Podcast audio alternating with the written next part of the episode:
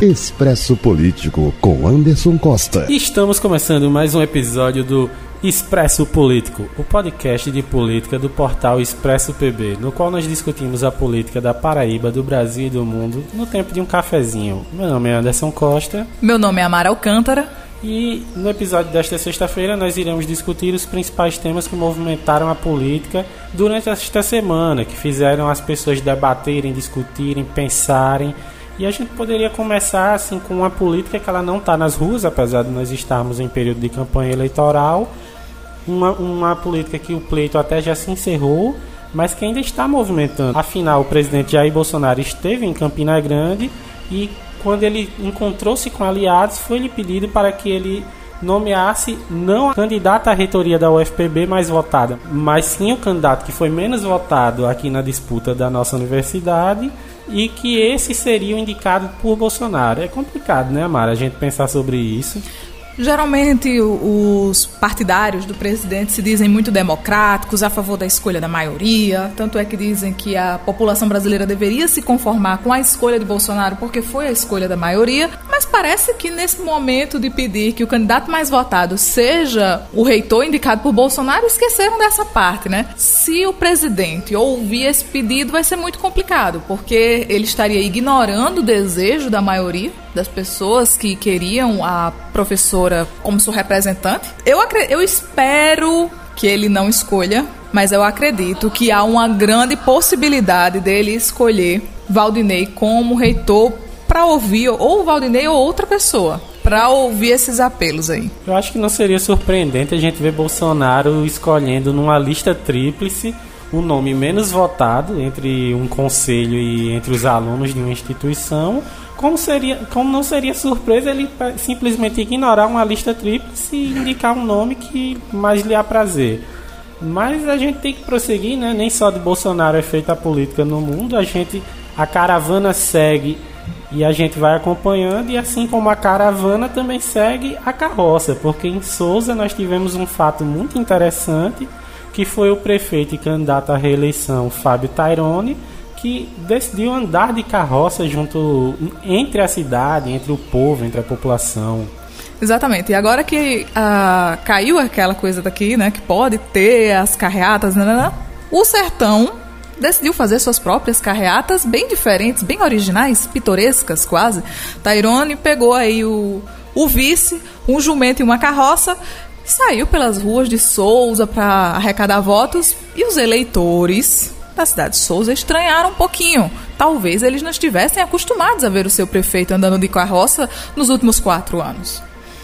É, fica um questionamento: uma carreata só de carroças é carreata? Pode ser uma charreata feita com charretes. Ótimo nome. Já apoio. E assim, a gente também tem fatos internacionais, Amara. Sentindo... É claro, toda vez que você abre esse podcast, você diz que são fatos políticos da Paraíba, do Brasil e do mundo. Você tem que se ater à sua chamada, Anderson Costa. E para honrar a nossa chamada, a gente tem o fato de que Donald Trump está com coronavírus. O coronavírus é que nem o pop, não poupa ninguém. É, e o presidente que sempre fez questão de chamar o coronavírus de vírus chinês que tá, ele também tomou cloroquina antecipadamente, igual o Jair Bolsonaro. Ele que encontrou-se com o Bolsonaro na ocasião em que o presidente do Brasil pegou coronavírus, mas havia resistido e parece que dessa vez foi ele quem pegou, né? Tanto ele quanto a Melania Trump, que é a primeira dama, a esposa dele, testaram positivo para coronavírus e a imprensa da Casa Branca já avisou que eles estão com coronavírus, mas estão com os sintomas leves. Também fizeram teste no Joe Biden, que é o, o candidato à presidência da oposição, que é o opositor do Donald Trump, e o Joe Biden está sem coronavírus e a esposa do Johnny Biden também deu negativo para o teste. É, se o Trump perder a eleição esse ano, será que vai ser por causa do coronavírus? Talvez ele tente justificar um mau rendimento nos debates, um mau rendimento enquanto candidato por estar doente, o que seria realmente muito justificável. Mas ele ainda tem um grande apoio dentro da, dos Estados Unidos, um grande apoio entre os americanos, por mais que algumas medidas sejam muito antipopulares internacionalmente falando, lá dentro muitos americanos apoiam as políticas do Trump, mais ou menos como aqui no Brasil. Algumas coisas que o Bolsonaro faz são repercutem mal internacionalmente, mas aqui dentro muitas pessoas, muitos brasileiros apoiam essas decisões do presidente. Voltando para o Brasil, voltando para Paraíba, Mara, a gente tem o último tema da nossa pauta que é a questão de que a Justiça Eleitoral suspendeu uma pesquisa na cidade de Pedras de Fogo. Pedras de Fogo não nega o seu nome. Lá a eleição começou a pegar fogo. Uma das primeiras cidades, eu acho que já começou com impugnação de, de com impugnação de pesquisa. pesquisa. A justiça teve que se meter lá porque parece que teve um rame-rame ali dentro, um, uma coisa irregular. A juíza Igina Josita declarou que havia um favorecimento para que o candidato da situação, Lucas Romão, que é sobrinho do atual prefeito, parecesse melhor nas pesquisas. Então ela decidiu suspender essa pesquisa e ficamos sem saber, por enquanto, qual é o verdadeiro retrato a preço de hoje das intenções de voto lá da população de Pedras de Fogo. É, então quem deseja saber como é que está o prognóstico em Pedras de Fogo tem que esperar um pouco. Acho que até tem que esperar em toda a Paraíba, né? Porque a gente não tem muita previsão de que pesquisas comecem a... Já tem uma pesquisa registrada aqui em João Pessoa essa semana. Foi registrada pelo IBOP, quem contratou foi a, o Sistema Paraíba Cabo Branco, que contratou essa pesquisa Ibope para intenção de voto para a prefeitura daqui de João Pessoa.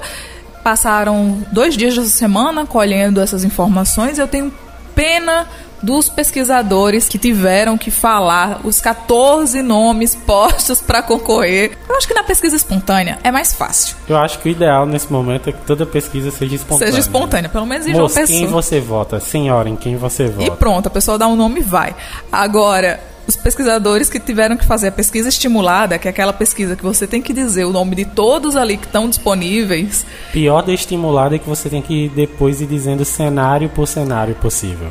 É, se, se você votaria em fulano, você não votaria em cicrano. Eu tenho um pouco, olha, se você é um dos pesquisadores responsáveis aí por essa apuração, conte com a minha total solidariedade. Eu estou totalmente solidária a você. Eu acredito que o seu trabalho foi cansativo, mas muito necessário para a grande festa da democracia com esse grande gesto de humanismo aqui de Amara, com toda a bondade que emana do coração dela, a gente vai encerrando mais este episódio. A gente agradece a sua presença aqui no, nos ouvindo, deixa a sua opinião e a gente vai seguindo discutindo a política juntos aqui no Expresso Político. Até a próxima vez. Eu e o Anderson agora a gente vai tomar um cafezinho e se preparar porque esse final de semana parece que também vai render. A gente tá de olho. Continue nos acompanhando no expressopb.com.br. E você já sabe, né? Lá a notícia não para.